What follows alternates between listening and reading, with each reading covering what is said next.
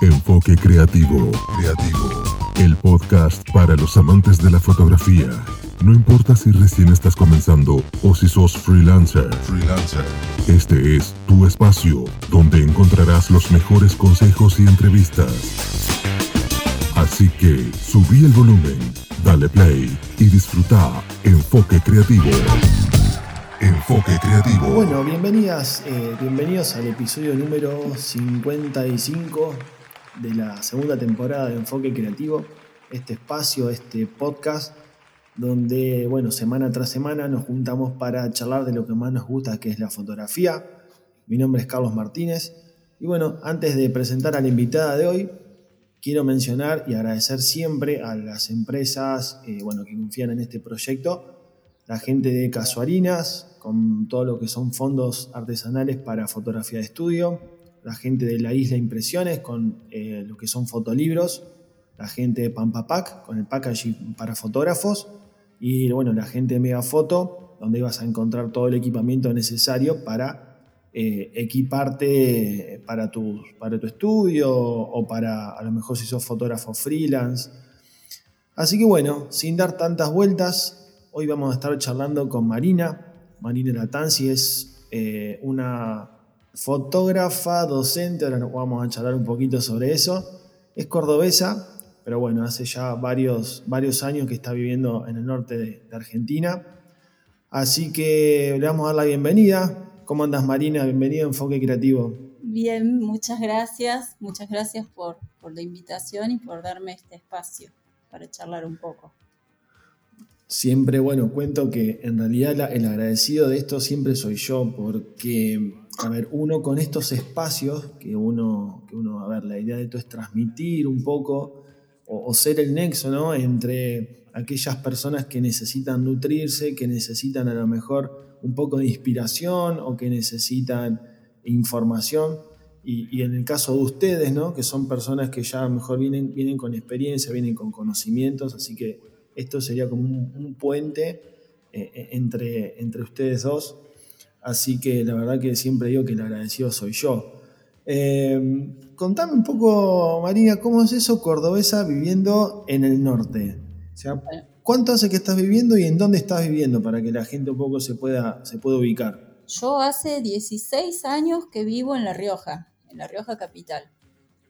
soy de Córdoba y en la facu conocí, creo que el segundo día de la facultad, conocí a quien hoy es mi marido, que es riojano, arquitecto como yo. Y si hay algo que tiene el riojano es que no le cuesta dejar su tierra. Así que sabía que, que si íbamos para largo iba a terminar viviendo acá y bueno, y así pasó. Así que hace 16 años ya que vivo acá en La Rioja.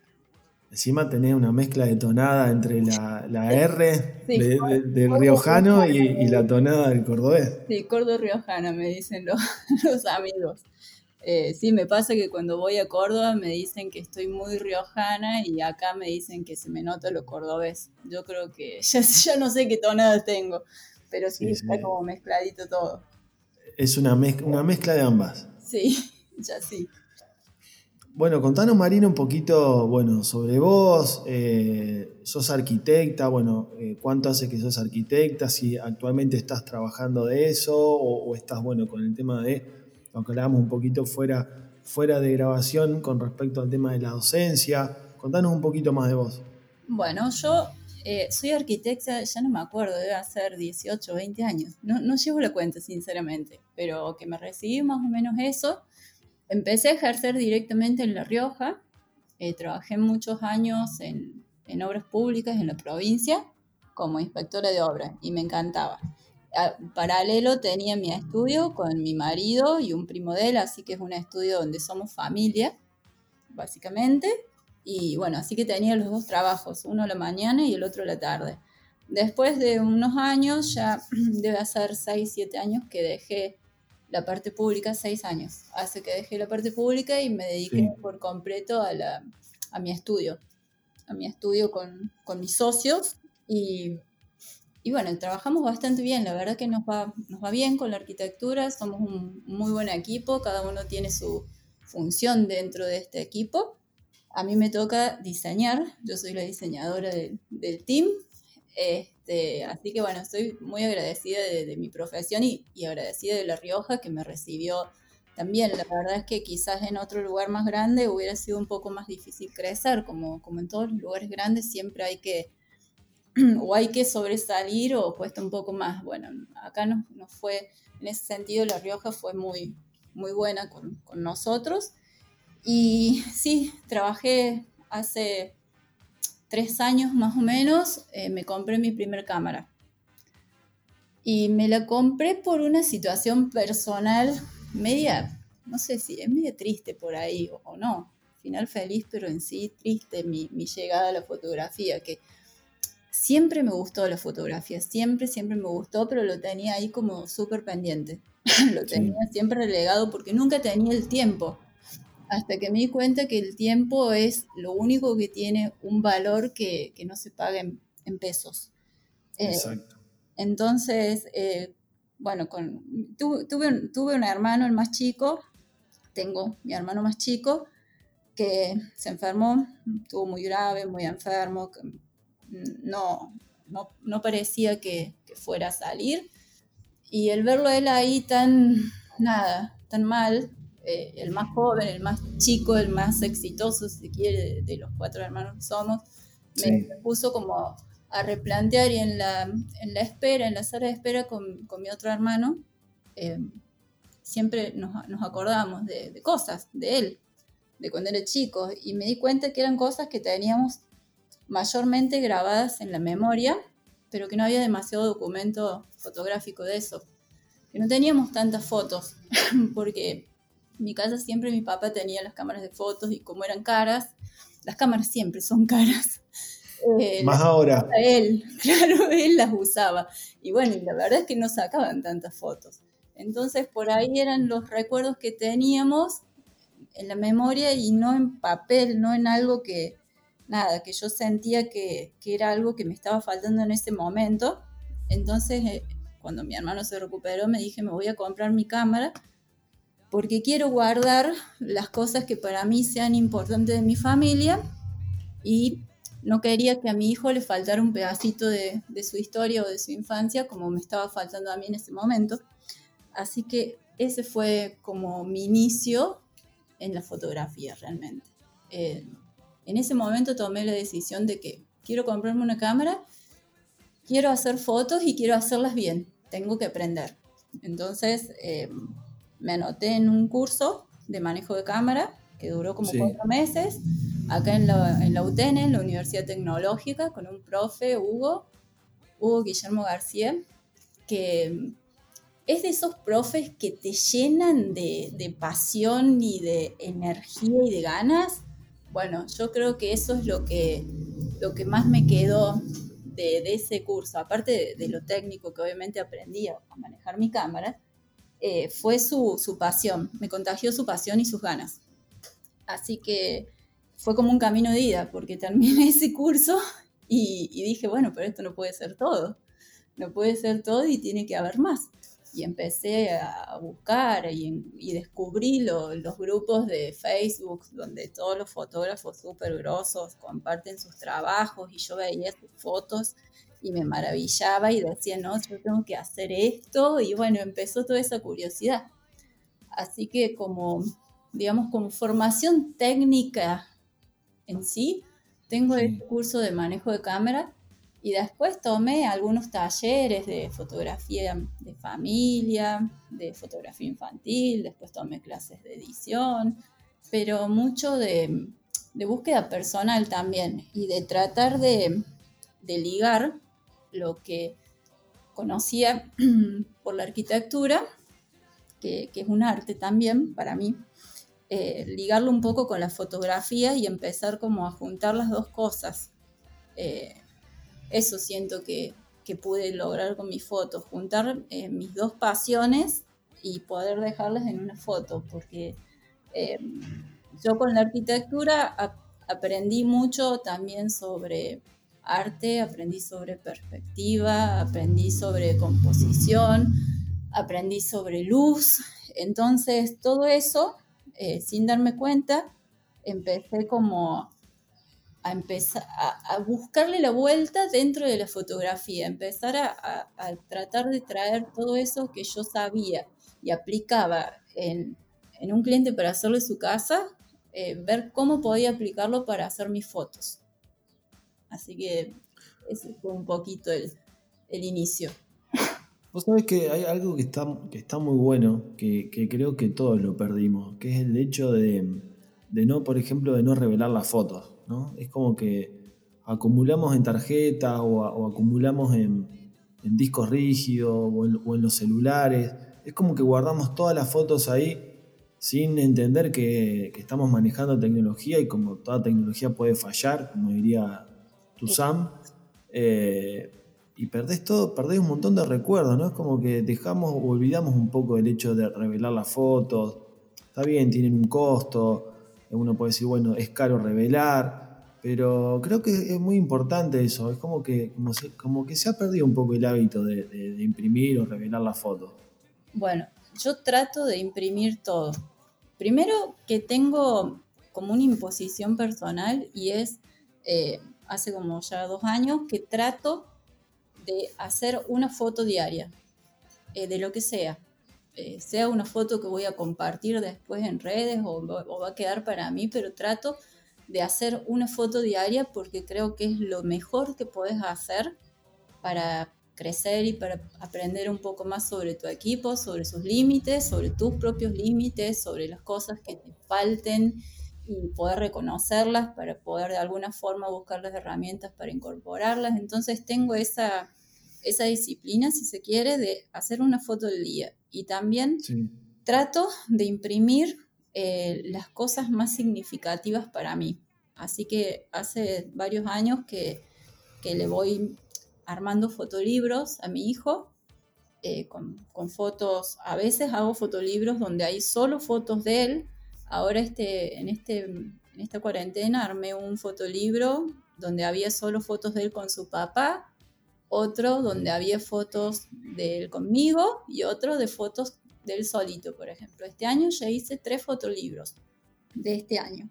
Este, y creo que esto es lo un poco por lo que vos decís, si, si yo pierdo mi material digital, que él tenga eso en papel y que lo tengamos todo, ¿no? digamos, porque el día de mañana cuando él tenga su familia, nada, ese es el documento que yo quiero dejarle y que él pueda un poco mostrar eso es, así, a ver, yo me acuerdo, bueno, que a lo mejor en, nuestra, nuestra niñez, que no era, que no, existía, por supuesto, la fotografía digital, era la fotografía análoga con el rollo, que tenías que gastar todo el rollo para llevarlo al laboratorio y capaz que esperar, no sé, una semana para que te, para que te dieran las fotos.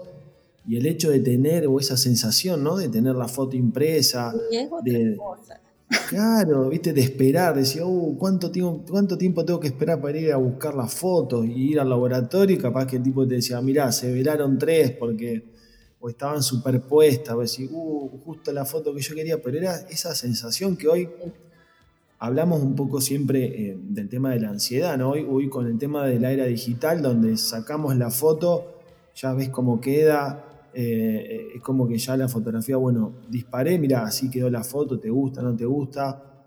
Y como que hemos dejado eso, el tema de, la impresión, ¿no? Y, también es algo que hoy, hoy se está usando mucho, porque hoy en estos tiempos donde aquellos que se dedican a, hacer, a ver, fotografía lo mejor de eventos, o bueno, fotografía para clientes, que eso vamos a leer un poquito ahora, pero lo que se dedican a hacer fotografías para clientes como que están buscando la forma de que el cliente que te contrató anteriormente ahora tenga la oportunidad de tener esas imágenes impresas. Exacto, sí. Bueno, te cuento que yo hace el año, este principio de año me compré una cámara, dos cámaras en realidad, analógicas, viejísimas, viejísimas, y he sacado eh, fotos con mi, con mi cámara analógica y no puedo revelarlas porque yo todavía no he aprendido todo el proceso y acá en La Rioja por la cuarentena se han quedado sin los laboratorios, así que no me pueden revelar, así que yo no te puedo explicar la ansiedad que tengo en todo este tiempo de saber qué salió de, esas fotos con mi, con mi cámara viejita. Es una cámara del 52, 56. Sí, es, otra. Yo creo que ahí aprendes un poco más de, fotografía, ¿no? Súper ansiosa, te juro. Quiero ver qué salió porque, nada, me, tenía súper súper entretenida y bueno, ahora tengo que aprender esa otra parte, ¿ves? Al revés. Y contame un poco, a ver, dos cosas. Una que recién escuchaba del hecho de, sacar una fotografía todos los días, ¿no? Y, y no es la primera vez que lo escucho del famoso a lo mejor proyecto MES 365 que le dicen, donde uno saca una foto todos los días.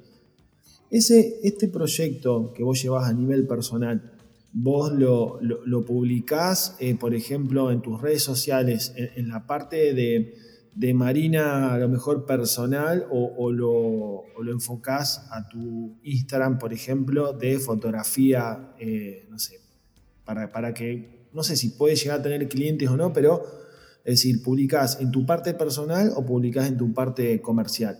No, hago, un, hago como un mix. En realidad yo tenía, un, tenía una cuenta de Instagram, me la hackearon y la perdí, así que esta cuenta es nueva, es de marzo. En la cuenta anterior sí llevaba mi 365. No compartía todas las fotos todos los días, pero compartí bastante del 365 y, y, lo perdí ahí, digamos. Lo tengo yo, obviamente, mi material, pero perdí eh, en las palabras que acompañaban a cada foto, porque cada foto tenía un porqué. Y lo que hago es, si la foto me gusta muchísimo, eh, la comparto y si no, me la guardo.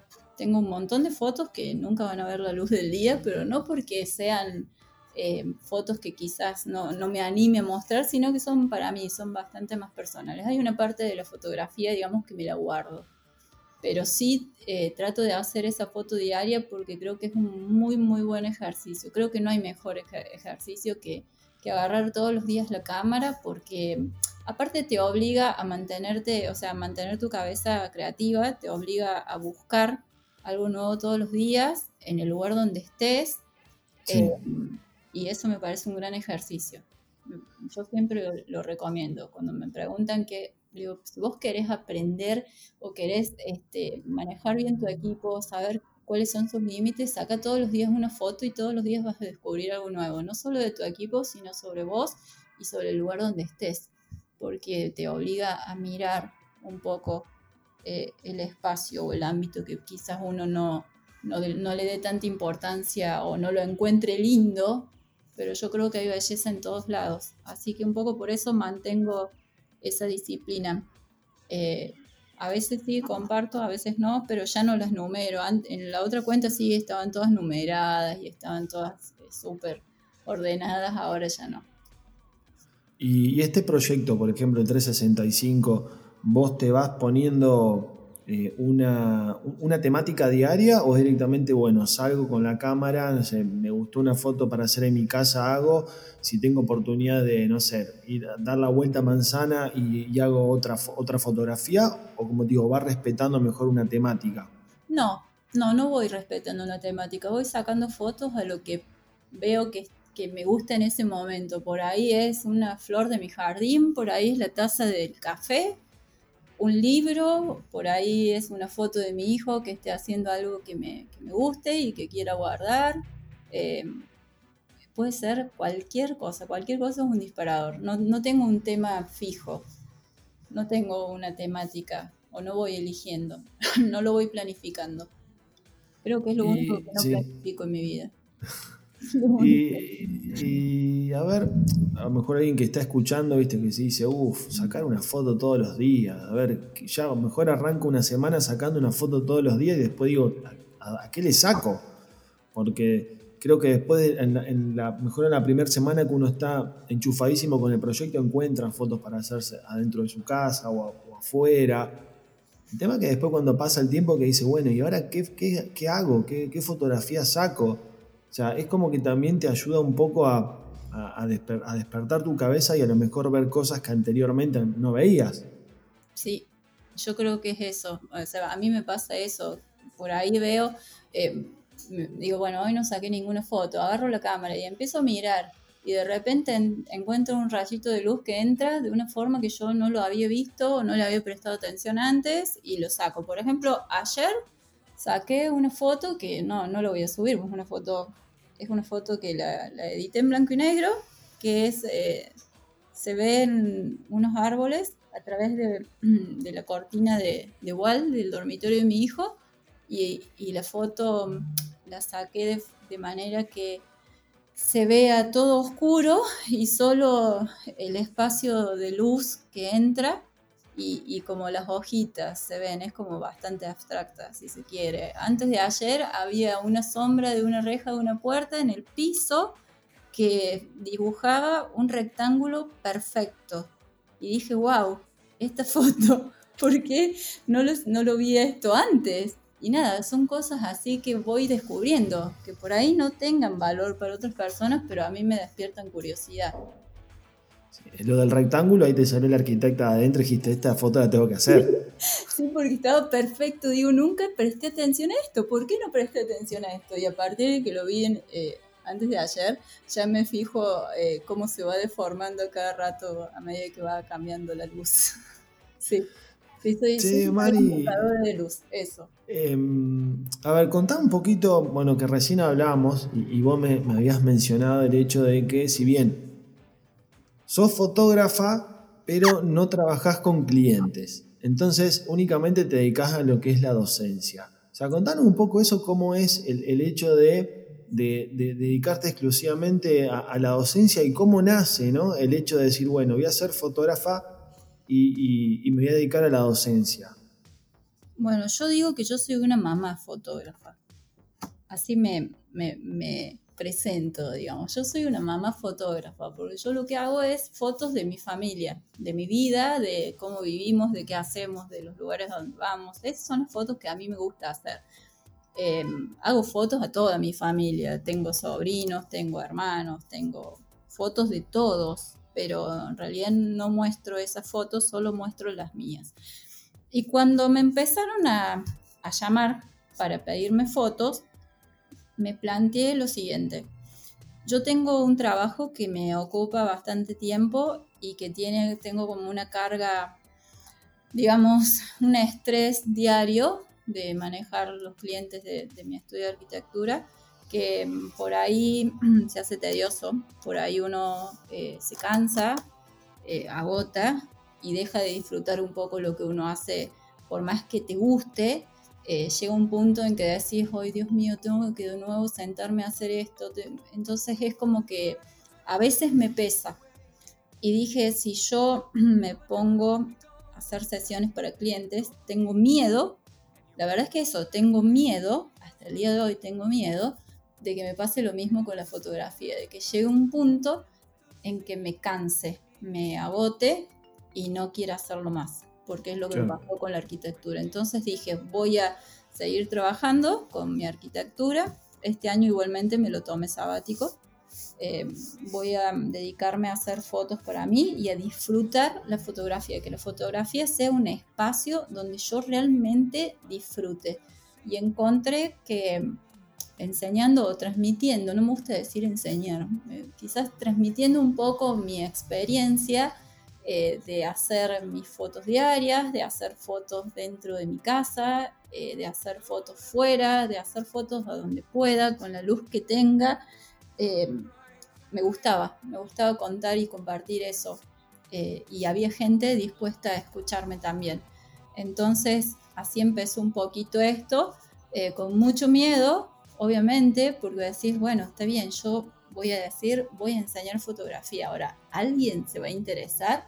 Y nada, fue súper, la verdad es que me abrumó muchísimo la, respuesta y me emocionó muchísimo. Eh, soy muy agradecida de, todas las personas que confían en, mí para, para sumar alguna herramienta nueva a su trabajo y lo disfruto muchísimo porque es una charla muy amena entre colegas, eh, donde yo no considero estar en una posición de mayor o, menor conocimiento de nadie. Yo estoy charlando con un colega y le estoy contando cómo lo veo yo, cómo lo vivo, cómo lo aprendí, eh, cómo lo aplico y, me gusta muchísimo. La verdad es que me gusta muchísimo. lo disfruto un montón. A ver, eh, esto no quita, por ejemplo, que venga una, familia y te diga, mira Marina, quiero que, me pases un presupuesto porque quiero que me saques una foto a, mi, familia, O sea, eso directamente, si vienen, vos lo tomás. O sea, no es que directamente le cerrás la puerta al cliente. De momento no, no estoy tomando nada, sinceramente. Sí, si me llaman, eh, recomiendo colegas. Recomiendo colegas de acá de La Rioja, que hay colegas muy, eh, muy grosos, eh, que hacen un muy buen trabajo, pero bueno, a lo mejor a futuro me anime a hacerlo. A lo mejor no en un gran volumen, pero de momento no, no, no quiero, no quiero hacer sesiones de momento. no quiero tomarme esa responsabilidad eh, de momento. ¿Cómo ves? Eh, a ver. Para que en esto soy rara. No, no, a ver, en, realidad, eh, a ver, yo creo que, a ver, no, no creo que es algo raro. Creo que es a lo mejor algo fuera de, a lo mejor de lo que uno está acostumbrado, ¿no? Porque a uno, a veces se imagina o, o, piensa, bueno, es un fotógrafo que se dedica a hacer eh, familias, niños, recién nacidos, no sé, bodas, y después, bueno, le encuentra la beta, es decir, bueno, empieza a transmitir sus conocimientos y a lo mejor no, no, uno no se imagina que sea el camino inverso, ¿no? Decir, bueno, arranca primero dictando cursos o transmitiendo, como vos decís, conocimientos, experiencia y después más adelante es como que se va a lanzar a, a tomar clientes, ¿no? Es como que uno está acostumbrado a ir para, un sentido y en el caso tuyo vas para el sentido contrario. Sí, yo creo que puede ser el sentido contrario. A, veces le digo a mi marido, a lo mejor el año que viene me, anime a, tomar algunas sesiones, pero todavía no sé, porque eh, no sé tampoco si, si mi fotografía acá en La Rioja funcionaría, por ejemplo. Ese es otro tema, tendría que que remarlo un montón para abrir ese mercado también, ¿no? Porque acá te digo, hay fotógrafos y colegas que son amigos, que los quiero muchísimo y tenemos nuestro espacio de encuentro también. Hay fotógrafos que hacen newborn y lo hacen muy bien y la mayoría de los fotógrafos trabaja en sociales, hacen eh, books, hacen 15, hacen bodas, eh, hacen mucho, muchos sociales. Acá en La Rioja lo que lo que realmente pide el mercado es eso. Eh, hay un mercado para recién nacidos y hay un mercado para los 15 años y los casamientos. Eh, no hay mucho para familia, no se hace mucho fotografía de familia. Y a mí la fotografía que me gusta hacer es una fotografía donde, donde se haga un registro, no es una fotografía documental, lo sé, pero sí es un registro más de lo cotidiano, es como un poquito meterte en, la vida de esa familia y, guardarle esos momentos que quizás eh, a ojos de otros artistas no vayan a tener mucho valor, pero yo creo que en lo cotidiano, en la rutina, en el día a día, hay un montón de momentos sumamente importantes porque cada uno de nosotros vive en, en una casa y en la casa es donde más tiempo se comparte con la familia. Entonces, esas son las cosas que a mí me gusta guardar. La verdad es que eso es lo que me gusta. Y no sé realmente si, si habría acá un mercado para eso, sinceramente. no está explotado al menos.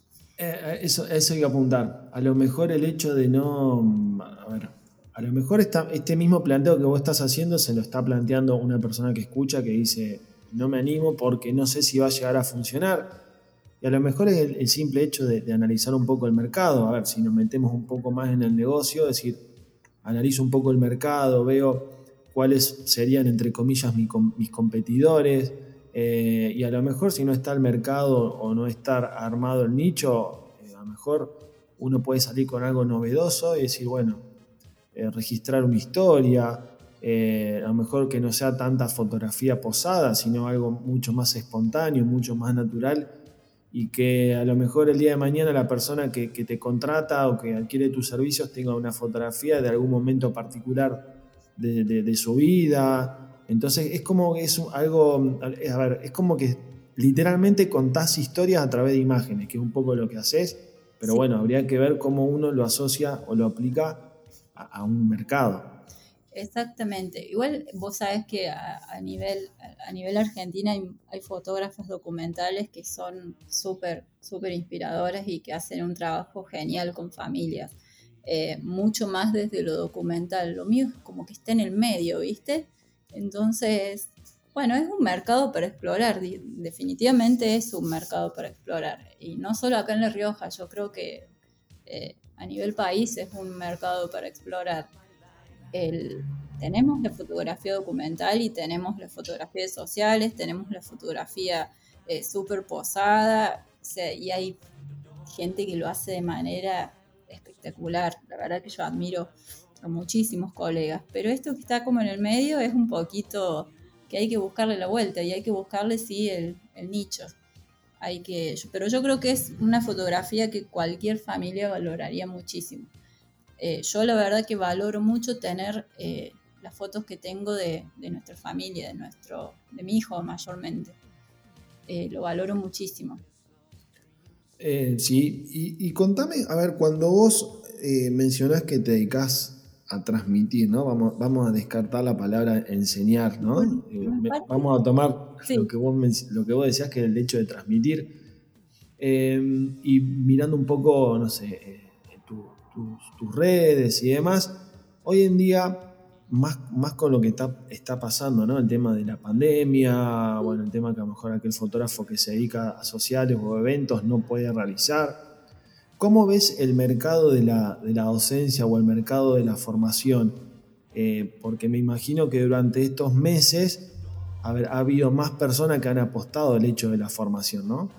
Sí, sí, yo creo que, que hay, hoy tenés clases para tomar de lo que quieras y hay, pero una variedad tremenda de fotógrafos que quizás este, hablan un poco sobre el mismo tema, pero obviamente que cada uno tiene su mirada personal yo sinceramente me capacité un montón esta cuarentena también. Yo tomé, esa es otra, otro, otro de, mis autoimposiciones. Yo me obligo a todos los meses tomar una clase, al menos una clase.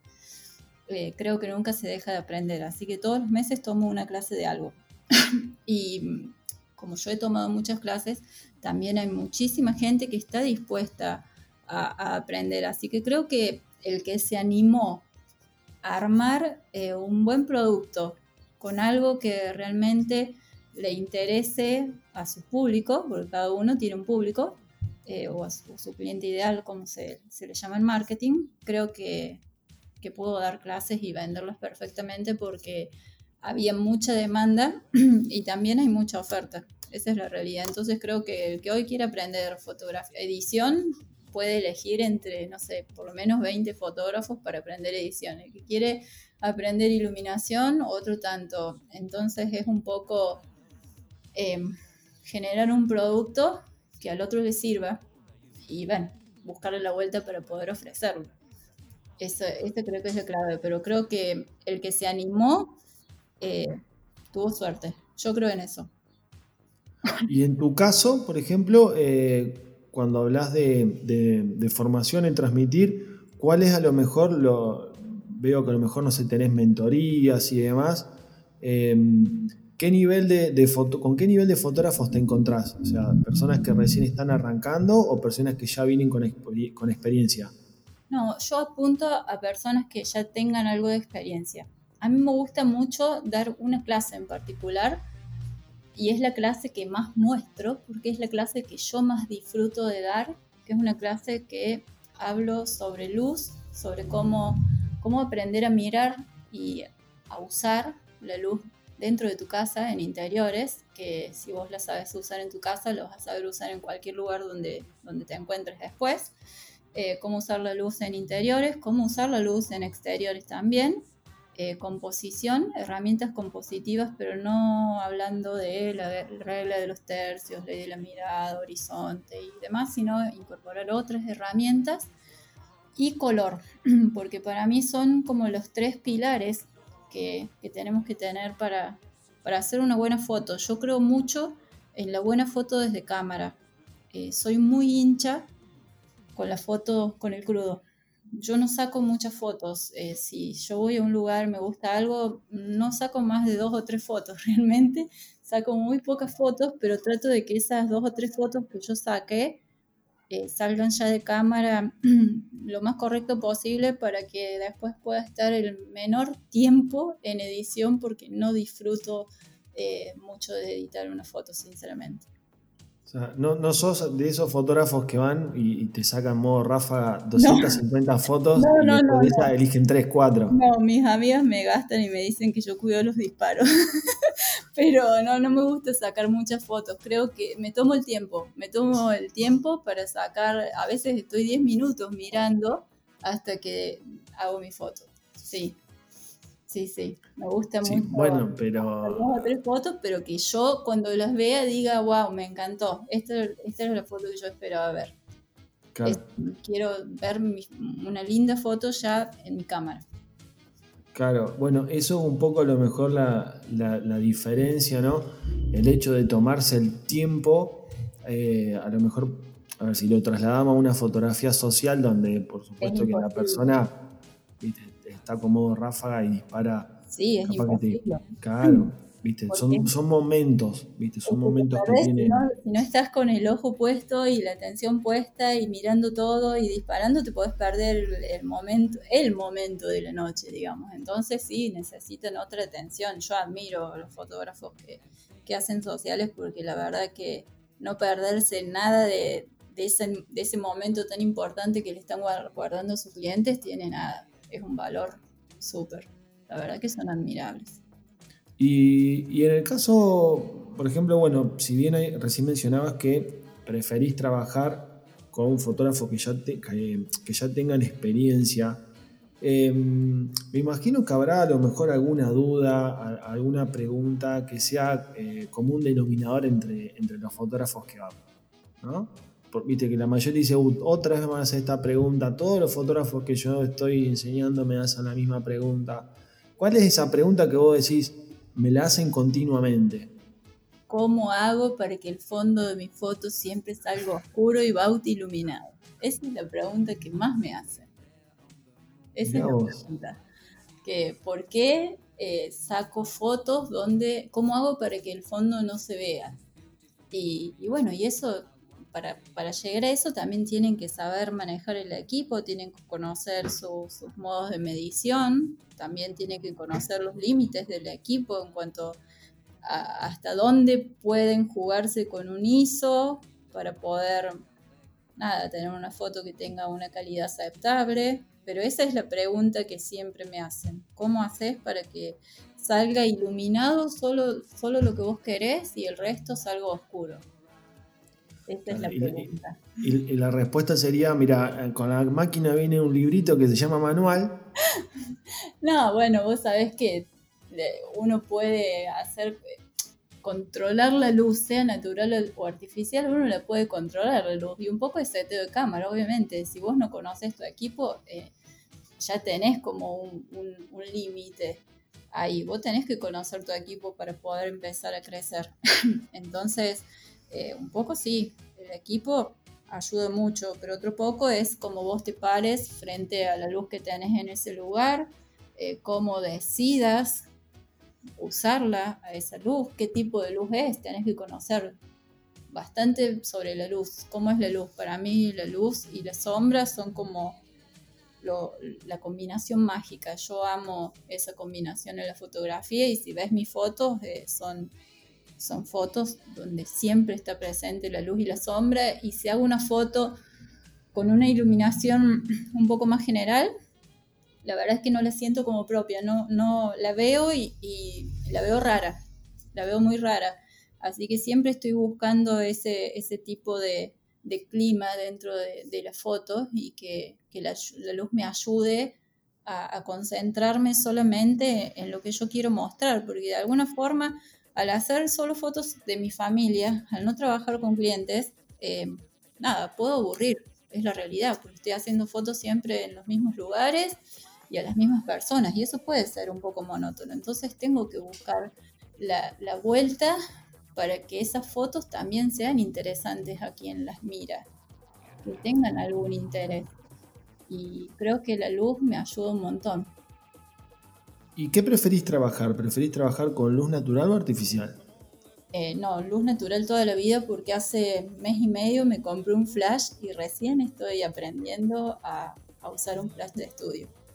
Así que esta es una de mis clases, ¿ves? Que, he tomado en cuarentena. El, uso del flash. sí.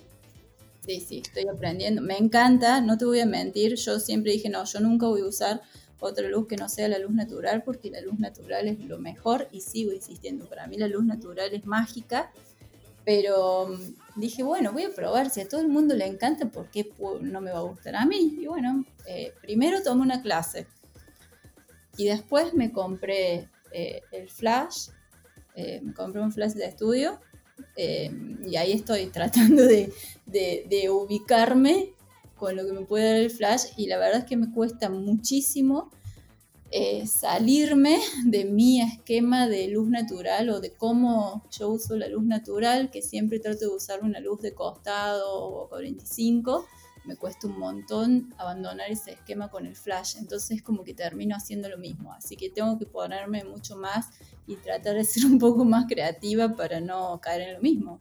Eh, se supone que el flash me tendría que dar otras, otras posibilidades o explorar otras cosas. Así que esa, esa es mi... En eso estoy en este tiempo. Yo, creo que, a ver, que es muy bueno lo que acaba de mencionar, porque también obliga al fotógrafo un poco a salir de la zona de confort.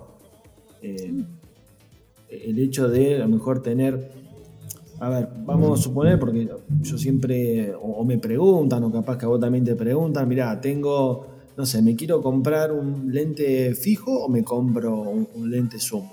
Entonces, por supuesto, viste que la respuesta es, mira, depende para qué. ¿Qué lo vas a usar? Eh, ¿Para qué lo vas a usar? Yo soy participo, o a mí principalmente me gustan más los lentes fijos porque no, solamente por el tema de, la apertura, por el tema de la, de la nitidez, pero básicamente porque te obliga a acercarte o alejarte del, sujeto, del, objeto que vayas a fotografiar, a retratar y tratar de buscar diferentes ángulos. a lo mejor pasa lo mismo con la luz, porque no nos olvidemos que la luz natural, sea, tiene una potencia, y a ver, es muy difícil poder manipular esa potencia a diferencia del flash. El flash no solamente puedo manipular la, potencia, sino también manipulo las, las variables, por así decir, del equipo. Sí, totalmente. Igualmente, yo, a ver, no, no voy a dejar de, hacer fotos con luz natural y yo creo que uno eh, a la luz natural la puede, de alguna forma la puedes manipular también. Uno puede usar modificadores con la luz natural como usamos en el flash, que puedes usar eh, un soft o lo que fuere, dependiendo del tamaño también va a ser la luz que te dé.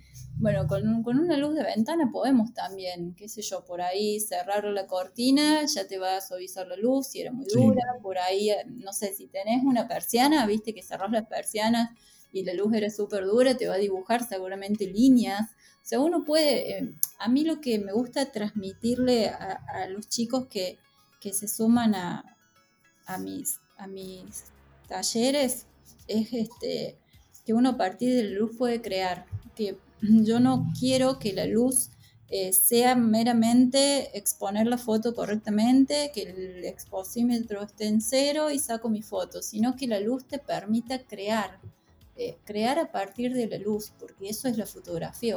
la fotografía dice el diccionario pintar con luz. Entonces creo que, que eso es lo que no nos tenemos que olvidar, que uno con la luz puede crear, puede crear diferentes climas, diferentes atmósferas. Entonces aprovecharla conocerla, conocerla al dedillo te va a poder permitir jugar un montón con la luz, eh, adentro de tu casa, fuera de tu casa.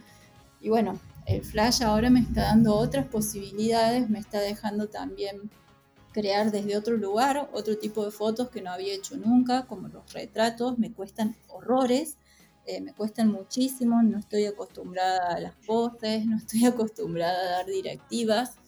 Eh, en ese sentido, porque trato de que mis fotos sean como más fluidas. Entonces, eh, nada, creo que es un universo nuevo y que también lo que quiero es que esta nueva fuente de luz me deje crear, me deje crear cosas diferentes. Eh, un poco en esa búsqueda estoy. Sí, sí, a ver, eh, volviendo un poco a lo mismo, decir, bueno, tratar de, a ver, si un fotógrafo sabe manejar la luz, creo que creo que ya tiene, no sé, por así decir, el 80% de la foto. Eh, dependiendo también de lo que uno quiera transmitir, o sea, tratar de, buscar a lo mejor, como vos decís, esas, esas sombras, a lo mejor marcadas o no, es eh, la, luz. O sea, es, A ver, yo creo que. A ver, no todo el mundo sabe manejar la luz. Eh, y, yo, sabes, lo veo mucho, por ejemplo, en los, en los grupos o en las redes sociales donde alguien comparte una foto y ya pregunta, ¿y esta foto cómo se sacó? Eh, ¿cómo, cómo, la puedo obtener? ¿Cómo la puedo hacer? ¿Qué diafragma se utilizó? ¿Qué apertura? ¿Qué velocidad? La receta, y no hay receta, cada, receta. cada lugar es particular. Es así. Eh, por eso es tan importante aprender aprender a manejar la luz, aprender el equipo, a usar el equipo que uno tiene. Para mí eso es súper importante. A mí muchas veces me preguntan, ¿y qué, ¿y qué lente usaste? ¿Y qué diafragma? ¿Y, ¿Y cómo le editaste? ¿Con qué programa editas? Yo lo último que pienso es en la edición, sinceramente. Es lo último que pienso. Nunca pienso una foto en función de cómo me van a quedar los colores o de cómo la voy a editar para que tenga eh, más o menos fuerza. Eh, siempre pienso la foto a partir de la luz y de que la composición me ayude a darle más fuerza, siempre. es como que, viste, la gente te dice, ¿con qué lente? Ah, porque yo me voy a comprar uno muy similar al tuyo. ¿O qué cámara tenés? Ah, porque me voy a comprar la, cámara que vos tenés. Y si para un poco, a ver. Ahora todos quieren las mirrorless. Bueno, digo, ¿pero por qué la quieres? Y bueno, porque están buenas, pero tenés que saber si, si se equipara lo que tenés, si es mejor que lo que tenés, si te va a dar lo mismo que lo que vos tenés. Yo la verdad que estaba también evaluando eh, pasarme a una mirrorless y después descubro que hay un montón de cosas que a mí me gusta hacer con mi cámara que la mirrorless no me lo va a permitir. Eh, entonces digo, bueno, está bien, sería como un lindo chiche, pero por ahí invierto en otra cosa que me deje crear desde otro lugar. Eh, qué sé yo, a mí me gusta laburar mucho con doble exposición, por ejemplo, y desde cámara. A mí me gusta hacer la doble exposición desde cámara y ahora estoy haciendo triple exposiciones desde cámara.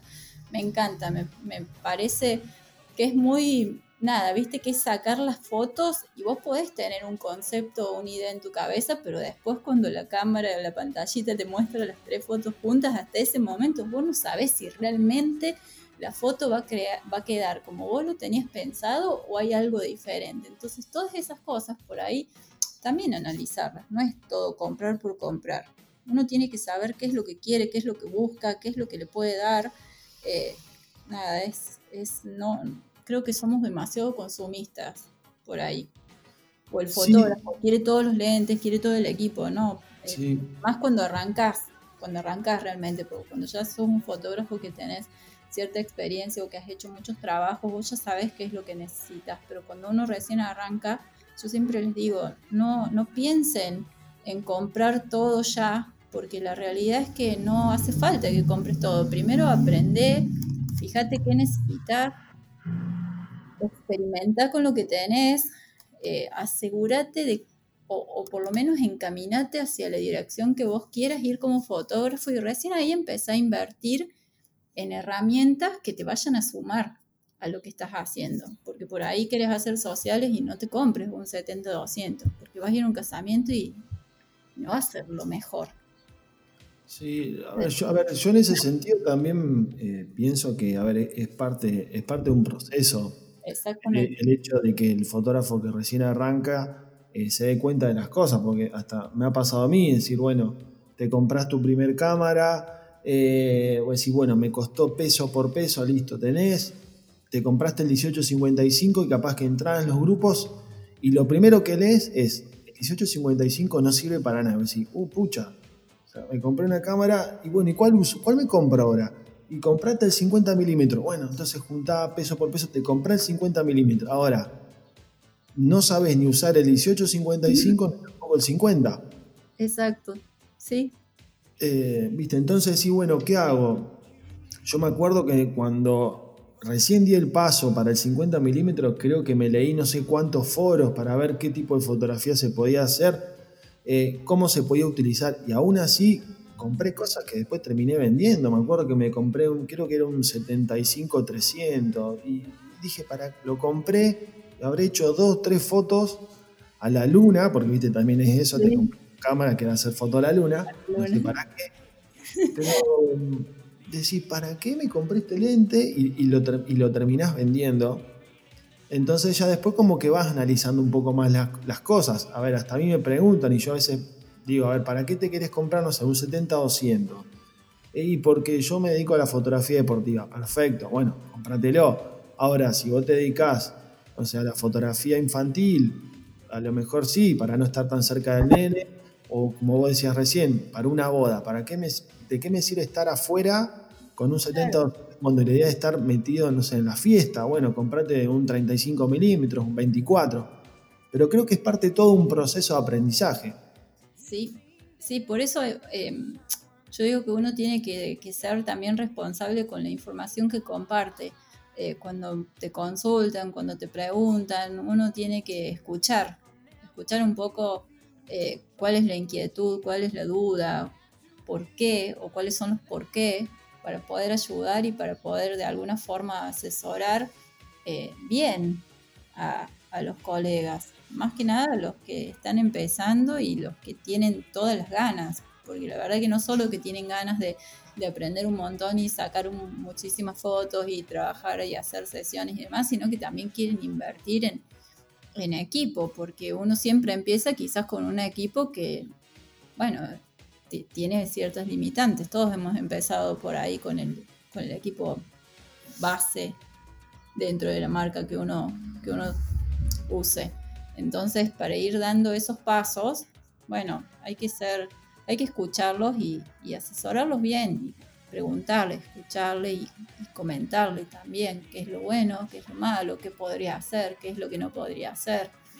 Eh, un poco eso creo que uno tiene que, ser generoso y claro con el otro.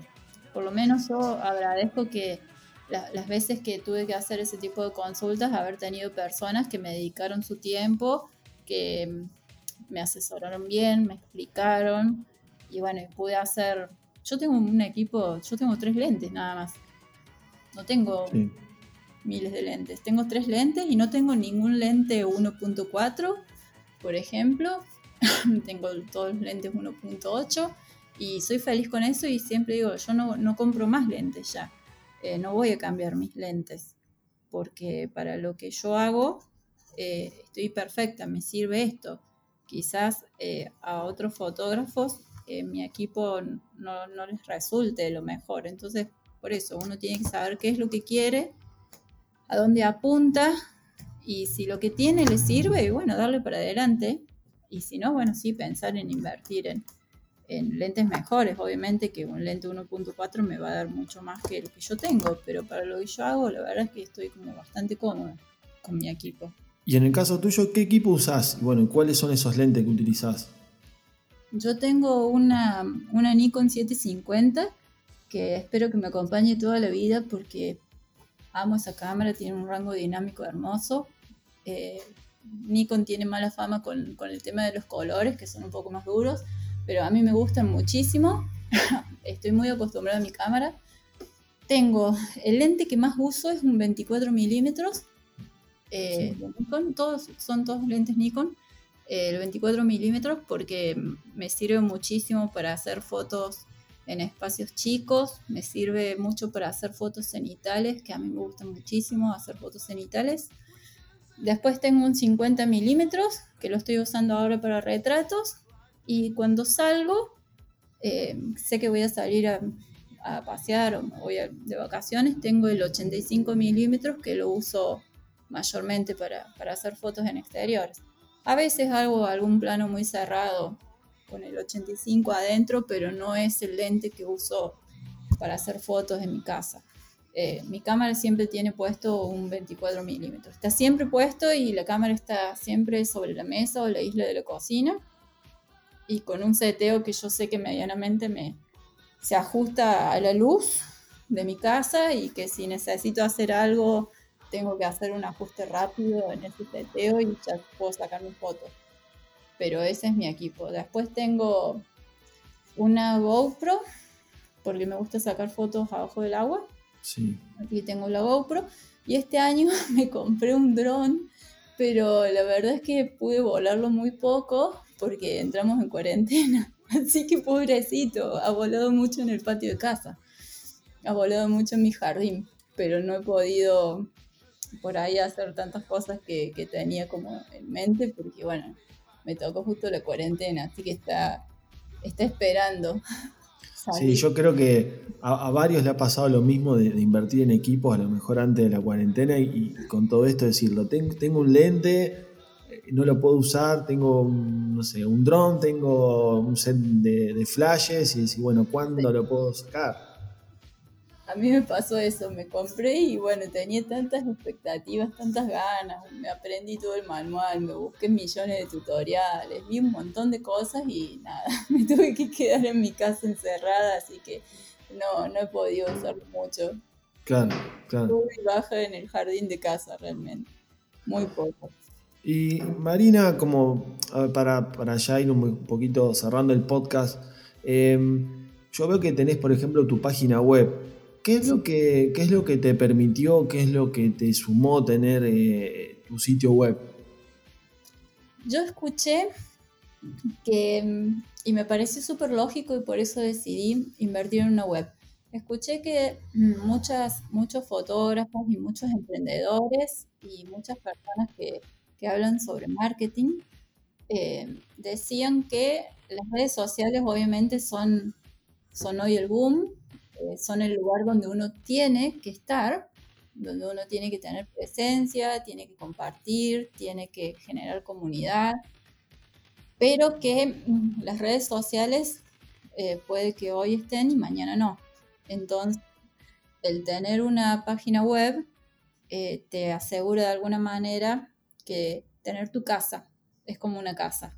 Entonces decidí invertir en mi página y trabajamos dos meses con la diseñadora de la web y quedé muy contenta.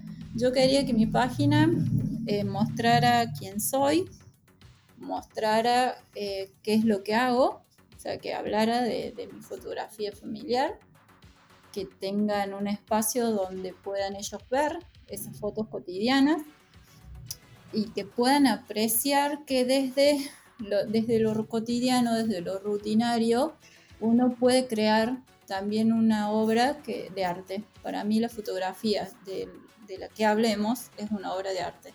Entonces yo quería que mi página transmita un poco eso, para poder de alguna forma, eh, nada, generar esas ganas en, la gente, en los mismos fotógrafos que trabajan con sesiones, que, que hacen muchas sesiones a un montón de familias y les regalan momentos y recuerdos hermosos de esas familias y quizás no hacen lo propio con la suya, ¿no? Porque tengo muchas amigas que, que les pasa eso.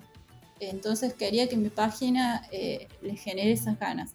Y un lugar donde eh, las personas que quieran saber qué es lo que pueden esperar de mí eh, para aprender algo nuevo, tengan un lugar donde poder saber de qué se trata todo lo que yo tengo para ofrecerles. Así que eso, eso fue un poco lo que pedí a la diseñadora que, necesitaba que esté dentro de mi página y ella hizo un trabajo muy lindo. La verdad que estoy súper contenta porque me, escuchó, me entendió, fue un gran trabajo y estoy súper feliz con mi página. Y tiene, sus, tiene visitas, aparte me gusta mucho compartir. A mí me gusta mucho conocer gente y compartir con colegas, así que generé como un pequeño espacio dentro de la web donde por lo menos cada 15 días voy dejándoles este, algún tip o algún consejo o algo que yo sienta que puede ayudarlos de alguna manera. Así que bueno, este, eso también quise que esté en la web porque me gusta ayudar. Me gusta ayudar porque a mí me ayudaron mucho también. Así que quería que eso esté dentro de la página. Eso estaba mirando, ¿no? Porque tenés, a ver, la página es hermosa, la verdad que me gusta mucho. Y es como que contás, eh, a ver, como que la persona que no, que no te conoce es como que entra y, ve a, Marina un poco más íntima, ¿no? Con un poquito más eh, sobre tu vida, sobre tu familia. Y es como que te va llevando hasta eh, el hecho de decir, bueno, mira, te doy un, no sé, te, enseño, te puedo transmitir, pero es como que, que mostrás un poco más tu parte, o sea, de, no solamente de, fotógrafo, sino como, como persona, es lo, que, es lo que vos transmitís, transmitís una, una familia, Y creo que eso es algo muy importante porque si nos vamos al lado opuesto, por ejemplo, cuando vemos las redes sociales de los fotógrafos, es como que el fotógrafo se pone desde un plano como de atrás de la cámara y a veces no, no se muestra así como lo mejor te mostrás vos dentro de, tu página web, ¿no? Es como que muestro más la parte comercial y no me muestro yo tanto como fotógrafo. Sí, yo creo que es importante que, la gente sepa cómo sos, que, porque de alguna forma es, nada, se, se sienten como más cerca o más cómodos quizás. Entonces yo siempre digo, muéstrense, muestren, cuenten quién, quiénes son, cuenten qué les gusta, qué hacen, qué les gustaría hacer, sus sueños, sus inseguridades, sus debilidades, cuenten todo, eh, porque somos seres humanos, entonces no solo tenemos que tratar de subir una foto súper técnica, súper bonita, con una nitidez increíble, con un lugar hermoso, un vestuario hermoso, sino también eh, tenemos que, mostrar un poquito el corazón nuestro en el trabajo. Y eso por ahí es lo que más cuesta, ¿no? Este, Es algo que les cuesta mucho. Igual eh, a los fotógrafos en general les cuesta estar del otro lado de la cámara. En general les cuesta bastante. Es, la timidez, ¿no? O sea, cuando yo siempre cuento que cuando arranco con este proyecto de los podcasts, que me, planteé el hecho de decir, bueno, me hago un, canal de YouTube y después dije, no, no quiero estar delante de una cámara, es como que me da un poco de vergüenza, ¿no? El hecho de decir, tengo que estar delante de la cámara y demás. Y, y te digo la verdad que los primeros episodios que dije, bueno, voy a hacer atrás de un micrófono, creo que habrá sido la misma sensación que estar delante de una cámara pero viste que con el tiempo uno como que se va abriendo más, como que, como que tiene, va perdiendo un poquito esa timidez. Pero sí es así, el fotógrafo es como que estar detrás de la cámara es un poquito estar en su zona de confort. Es como, un escudo, sí. Entonces, nada, hay que, hay que relajarse. También, eh, como dicen eh, los expertos en marketing, hay que humanizar la marca, eh, que la gente se te conozca, ya sea tu cliente que te contrate para tus sesiones y confíe su fotografía familiar, eh, te, confíe su foto familiar, que se identifique de alguna manera con vos, que sienta que vos sos la persona ideal para retratar a su familia, de la forma que sea, pero para eso uno tiene que mostrar un poquito más. Eh, no digo que tienen que salir en las fotos, pero sí por ahí ser un poco más personal en la comunicación. Eh, eso creo que funciona muchísimo y yo me siento muy cómoda eh, cuando voy a, decidir con quién voy a capacitarme, eh, con la forma en que esa persona se, esté comunicando, a mí ya me hace sentir o más cómoda o más cercana o más lejana. Entonces creo que, que eso es importante. Por eso quería que mi página cuente un poco quién soy, y por qué hago lo que hago y que muestre un poco, eh, si se quiere, eh, o que se deje espiar un poquito la, intimidad de mi vida o de mi familia, eh, para eso, para, para, que la gente también se pueda sentir un poquito más cerca o identificado en algún punto conmigo. ¿Cómo ves el, el, nivel? A ver, recién mencionabas que ahí en en La Rioja tenés ahí muy buena, muy buena cantera de fotógrafos, o sea, de, muy buen nivel, pero, a ver, eh, dando, dando cursos o dando charlas, has tenido la oportunidad de, mejor de, estar al contacto con, un montón de fotógrafos, mejor de, no solamente de Argentina, sino de, países, de otros países, pero puntualmente, ¿cómo ves eh, el nivel ¿no? fotográfico en la Argentina? Eh, si tenés a lo mejor algún, referente o alguna persona a la cual eh, te guste su trabajo y hayas ido a algún curso de esa persona.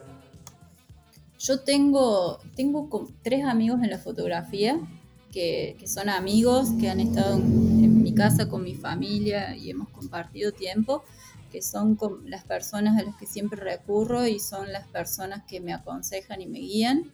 Eh, uno es Nano Perea, que para mí es un fotógrafo tremendo, eh, María Paz Vega, que es fotógrafo documental, Águeda Galeano, que es, eh, hace retratos documentales. Ellos son mis amigos y quienes me contienen o me guían un poquito. Y después, este, por ejemplo, el año pasado escuché acá en La Rioja, vino a la Feria del Libro a dar una charla Martín Orozco de Mendoza. Y nada, dije, wow, hay que escucharlo. Todos debieron escuchar a Martín hablar alguna vez porque te inyecta una energía, una adrenalina eh, impresionante. Eh, lleva ya como seis años con su proyecto 365, lleno de historias eh, de gente que, vive experiencias. Nada, es, es increíble. La verdad que Martín me dejó, wow, dije. Aparte de que su fotografía es genial, escucharlo a él fue muy inspirador.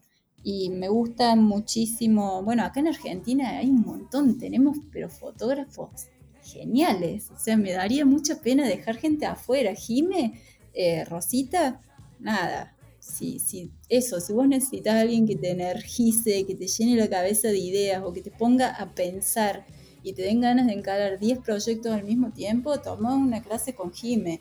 Eh, Paula Zambelli también es excelente. Eh, tomé clases con ellas de color, de composición, tiene, es, es excelente Paula. Eh, ¿Quién está? Bueno, tenemos María Preser, no, no he tomado clases con María, pero es excelente fotógrafa, creo que dentro de ese estilo fotográfico es, es una de las, de las referentes acá en Argentina. Está Hernán Holguín, que fue el primer taller que tomé de fotografía de familia. Selene Remseyer. Cele es, este, es una persona completamente distinta tiene una mirada distinta, piensa eh, diferente a cualquier fotógrafo y tiene un trabajo que es súper profundo. Y bueno, en iluminaciones Freud está Nicolás Franco, me gusta mucho lo que hace Maxi Oviedo también en sus, sus composiciones son bastante copadas. Hay muchísimos, la verdad que me da pena porque seguro me estoy dejando afuera muchísima gente que, que es eh, genial. Sí, eh, la verdad que coincido con vos. O sea, creo que por eso te preguntaba, porque, a ver, hay, hay, a ver, a ver, hay momentos en los cuales uno se inspira en fotógrafos de afuera como para, para buscar algo nuevo, pero, pero también acá en Argentina hay mucho potencial, hay, muy buenos fotógrafos.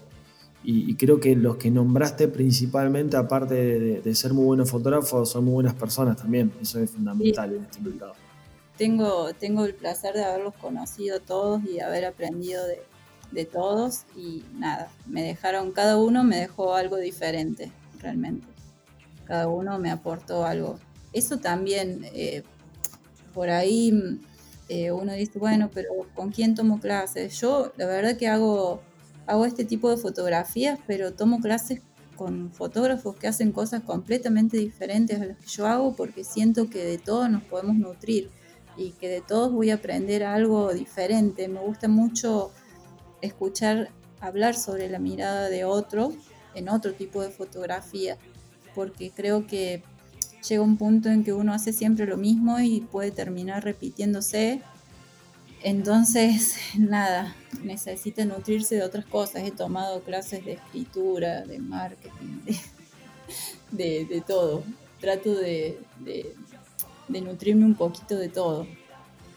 A ver, hoy, hoy convengamos que el fotógrafo hace todo. Sí, exacto. Yo siempre dije que no iba a volver a estudiar. Cuando terminé mi carrera dije nunca más.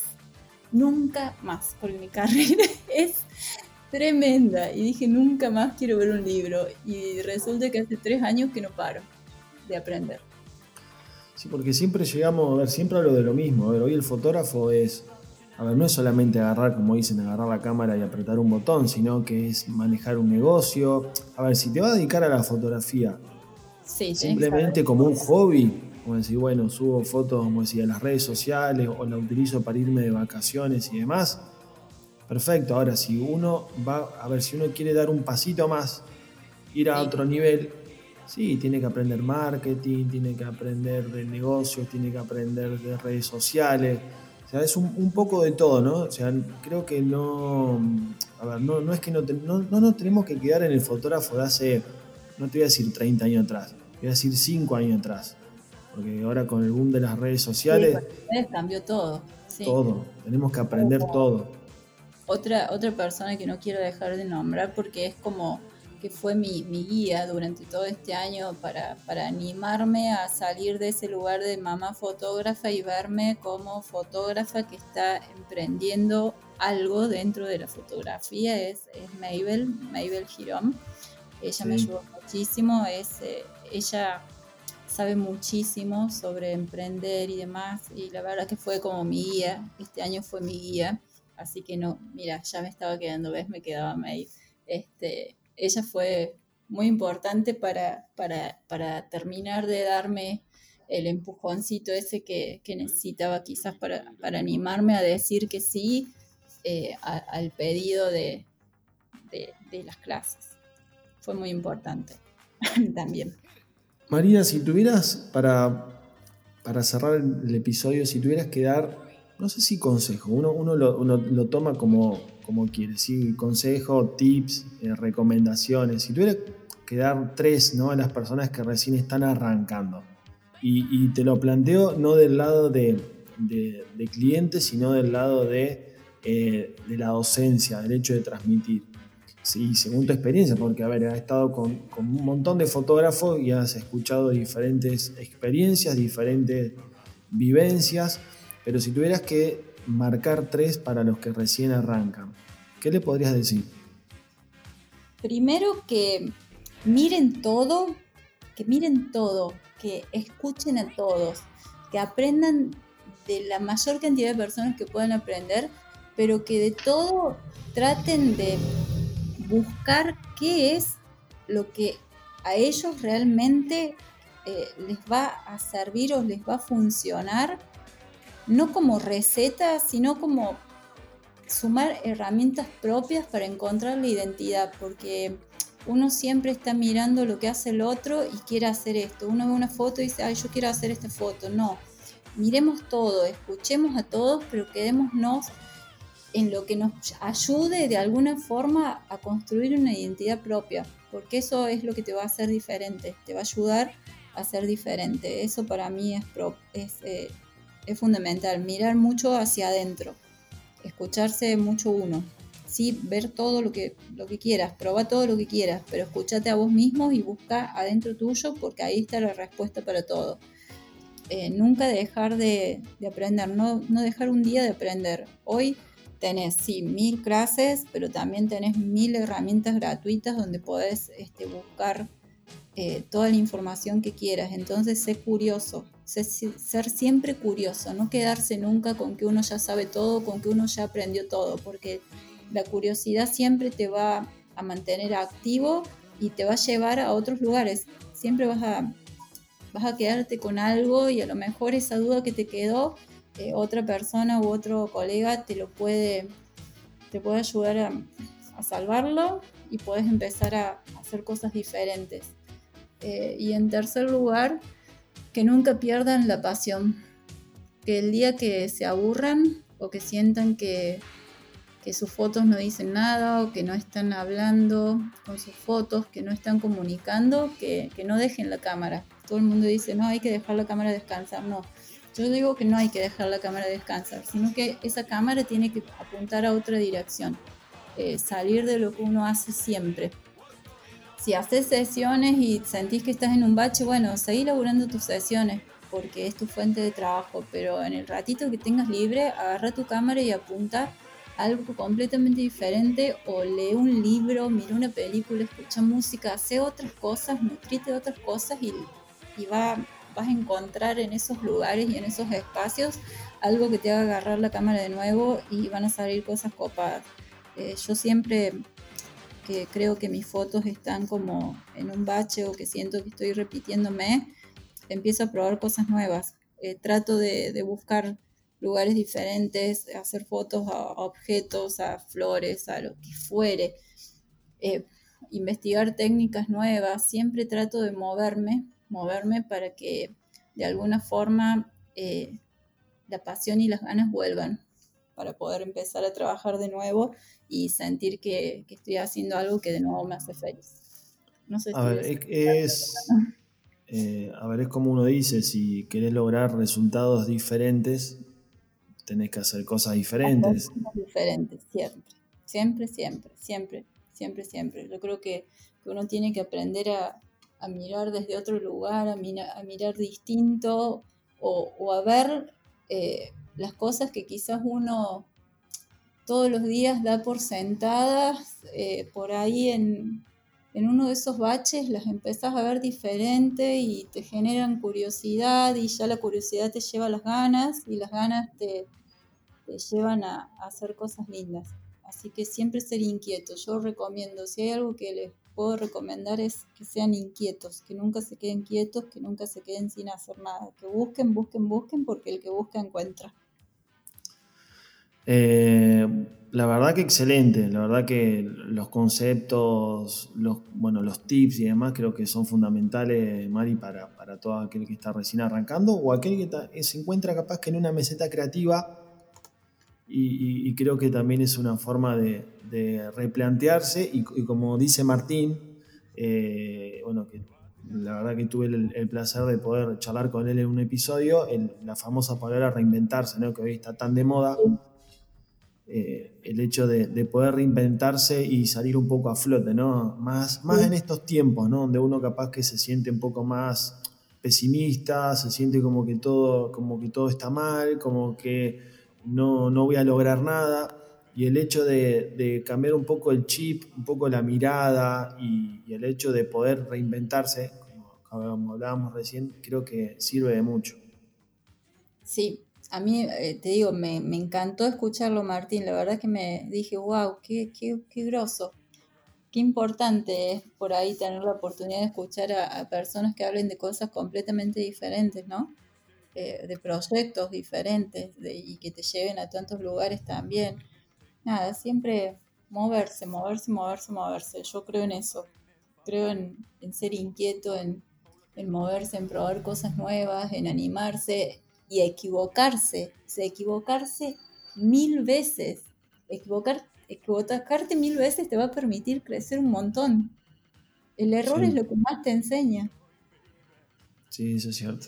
Sí, sí, es verdad. Pero bueno, hay que ver, depende cómo, cómo lo asimile uno, ¿no? Porque a lo mejor hay gente que dice, no, yo no me puedo equivocar, uno, otro lo ven como un fracaso.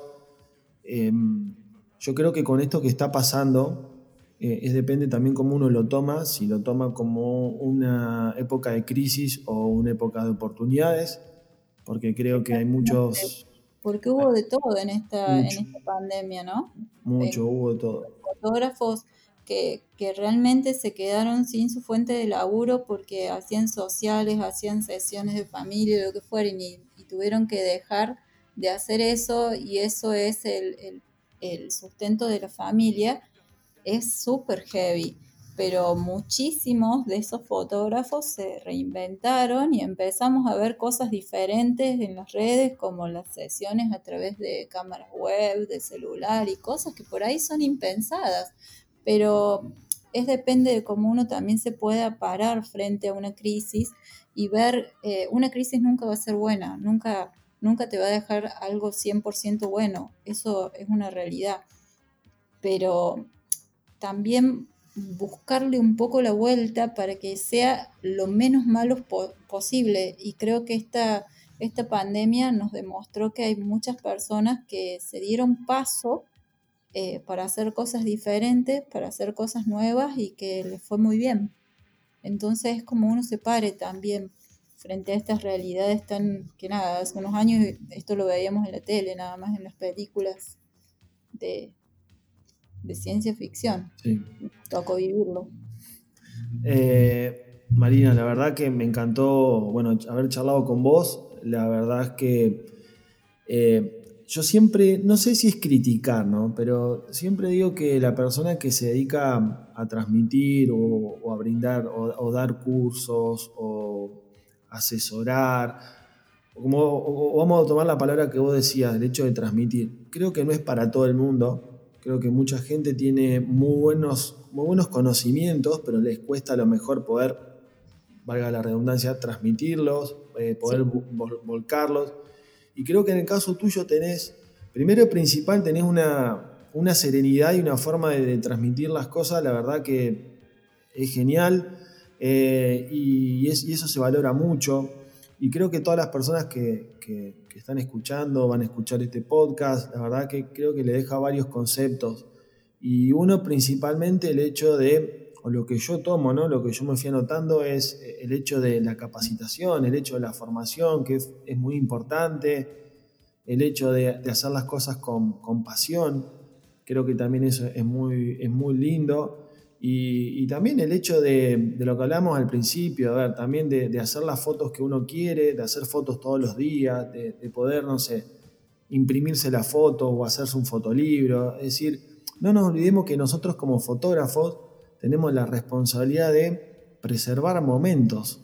Entonces creo que, que, el hecho de, tener las fotos en la computadora o en el celular no va a ayudar de mucho porque, no sé, tengo la desgracia de perder el teléfono y perdí un montón de recuerdos que los podía haber tenido impresos en un fotolibro y, no sé, y, leer, y verlos cada vez que a mí se me ocurra, eh, compartirlos, que como decís, que perduren en el tiempo y lo tengan mis hijos y lo tengan mis nietos y digan, mirá cómo, cómo era aquella época. Entonces creo que hay muchas cosas para, para rescatar y muchas cosas para volver a activar. Mira, te cuento algo rápido porque tampoco te quiero hacer tan largo, pero yo te conté que empecé la fotografía o, decidí empezar porque, nada, tuve un episodio, episodio familiar que, fue como medio fuerte y te cuento, no, eh, muchas personas lo saben, pero el año pasado mi hijo, que hoy tiene 13 años, eh, se despertó un día con 7 kilos menos, no podía caminar, eh, yo pensaba que se estaba muriendo y literalmente mi hijo se estaba muriendo porque hizo un debut diabético. Fue algo que nadie conocía, no, no, sabíamos. Cuando lo llevamos al médico entró eh, a urgencias, entró con un cuadro severo, estuvo tres días en terapia intensiva con un, eh, nada, esperando, porque su cuadro era severo y no sabíamos si, iba a poder salir. Em, y esos tres días que, mi hijo estaba en terapia y nosotros obviamente en terapia no podíamos acompañarlo, eh, yo lo que hacía con mi marido en, el pasillo de la, espera del hospital era mirar las fotos y, todas las fotos que teníamos juntos, porque eso es lo que teníamos en ese momento de, de Bauti. Y en, ese, en, esos, en esos días que, que Bauti no sabíamos si iba a volver a casa o no, eh, todo lo que teníamos de él eran esas fotos, eran esos recuerdos y era mirar unas fotos y trasladarnos a ese momento, a esa situación, a esa risa. Eh, así que para mí eh, la fotografía es eso, yo hago fotos para recordar, hago fotos para, para dejarle a mi familia, para que me recuerden, para que ellos se acuerden.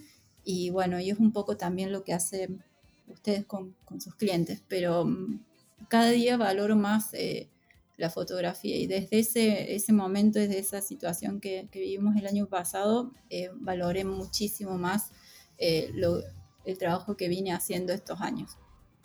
Sí, y la verdad que sí, primero que se nota, porque te digo, destaco mucho el hecho de que puedas transmitir y compartir un poco ¿no? más tu, tu, intimidad, tu dentro de casa, tu familia. Digo, no todos los fotógrafos son de transmitir eso, a lo mejor es, como que lo tienen un poco más privados. Bien, como vos mencionabas, tenés fotografías que son íntimas, eh, que se comparten para la familia, después tenés otra foto donde vos te abrís un poco más, pero no dejan de ser fotos de, del día a día, de, tu familia, de, tu hijo, de tu marido, o sea, es como que querés transmitir esa misma, o compartir, mejor dicho, lo que hablamos recién, compartir un poco esa historia con, las personas que te siguen.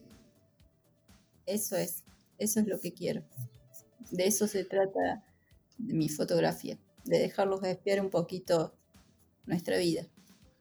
Bien, bueno, para todos, bueno, todos los que nos están escuchando, eh, yo siempre les recuerdo que en la descripción del episodio eh, que bueno, lo pueden escuchar por Spotify, por Google Podcast, por Apple Podcast y por YouTube. Van a estar los links eh, de, bueno, de lo que es de, Mari, sea, ya sea página web, bueno, redes sociales para aquellas personas que se quieran poner en contacto. Y bueno, Mari, la verdad que te quiero sumamente agradecer nuevamente por tu tiempo, por, la predisposición. La verdad que fue una muy linda charla, la verdad que me gustó mucho. Eh, espero bueno, que te hayas sentido cómoda. Y, bueno, me encantaría después próximamente tenerte en otro episodio. Ahí le vamos a poner una camarita, así, así perdés también el video de la cámara. Bueno, ya, ya creo que me voy a animar un poco más. Estaba súper nerviosa, pero no, la verdad que fue una charla re linda muy amena, me, encantó compartir y bueno, nada, súper agradecida de, este espacio para poder expresarme y contar un poquito más sobre, sobre mí. La verdad es que agradezco muchísimo. Siempre digo que me sorprendo cuando, cuando, nada, cuando recibo estas propuestas porque, nada, la verdad es que me sorprendo, realmente me sorprende mucho. Y agradezco muchísimo tener este espacio y haber podido compartir este, este rato con vos. Bueno, gente, así que como siempre digo, no se olviden bueno, de seguirnos en Instagram, donde ahí directamente compartimos cada vez que se sube un episodio. Como les mencionaba anteriormente, pueden escuchar este episodio y los de la segunda temporada, como también los de la primera temporada en, todas las redes sociales. Así que bueno, me despido, mi nombre es Carlos y nos vemos, nos escuchamos en, en otro episodio de Enfoque Creativo, que recuerden que es el espacio de encuentro para los amantes de la fotografía. Un saludo para todos y todas.